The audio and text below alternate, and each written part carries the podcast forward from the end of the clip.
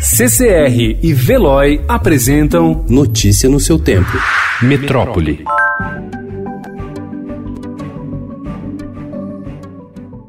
Embora distritos do centro expandido, de áreas mais ricas, sejam os líderes em casos confirmados de coronavírus na capital paulista, os bairros da região periférica concentram o maior número de mortes suspeitas pela doença, segundo dados divulgados ontem pela Secretaria Municipal da Saúde.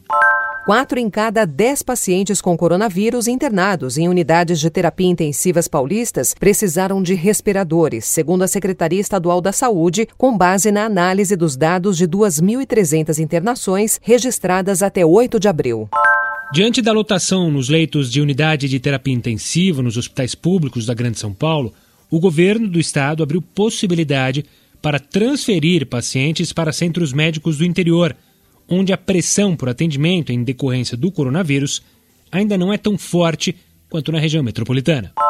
São Paulo registrou nessa semana as primeiras duas mortes confirmadas por Covid-19 em instituições para idosos. Ao todo, existem ainda quatro casos suspeitos. Levantamento feito pelo Ministério Público Estadual mostra que em 678 estabelecimentos públicos, privados e filantrópicos existem 29 casos suspeitos da doença e 15 confirmados em 17 instituições.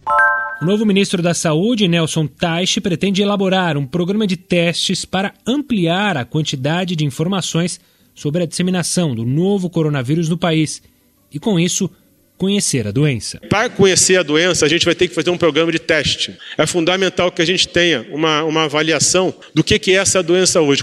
Estado nordestino com o maior número de casos confirmados de Covid-19, o Ceará já não tem mais leitos de UTI disponíveis e o governo prevê que a capital Fortaleza registrará 250 mortes pelo novo coronavírus por dia a partir de maio. O estado já comprou 15 mil novos túmulos para dar conta da demanda de óbitos.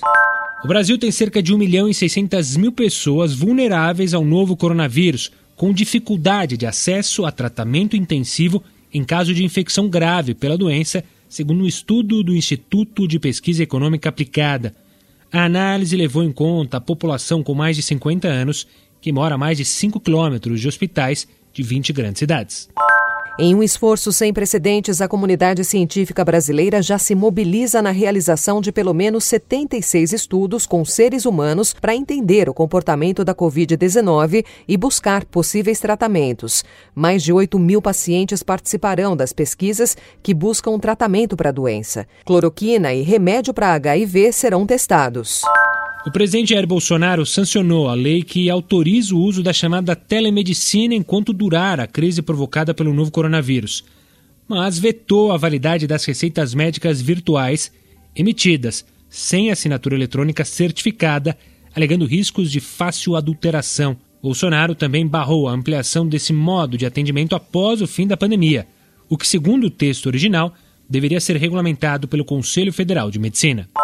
O governo do estado de São Paulo vai distribuir kits de materiais impressos aos 3 milhões e meio de alunos da rede estadual e também para estudantes de 470 escolas municipais. Os alunos terão de retirar os kits de maneira escalonada, em um calendário que ainda será definido.